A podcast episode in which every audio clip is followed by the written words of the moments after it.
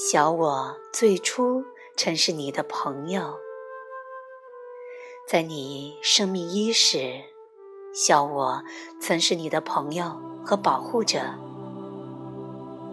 随着时间的演进，他的工作从保护你变成了保护他自己，捍卫他自己在你生命中的地位和力量。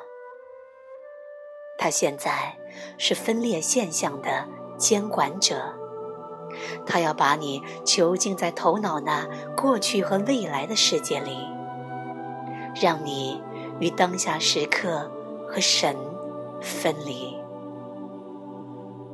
你是无法战胜小我的，你所能做的是与小我建立良好的关系，让他最后能回到。朋友的角色中，觉醒的灵在和小我之间的差异。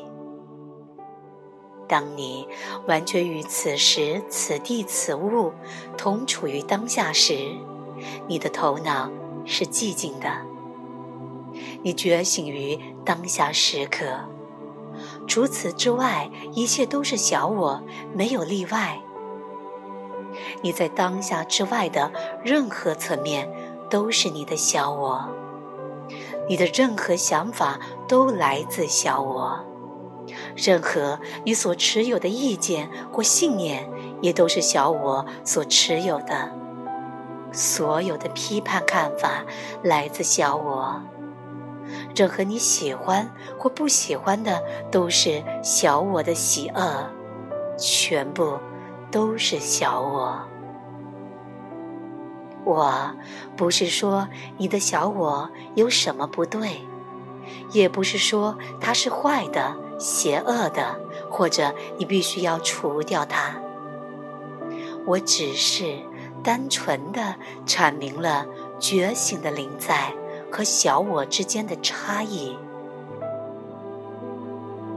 如果你不知道其中的差异，那么你如何知道自己是否处于当下呢？又如何深入灵在？你又怎能觉醒呢？小我无法活在当下的真理中。我们试图让小我活出灵在的真理，因此我们迷失的很严重。这样的要求对小我是很不公平的。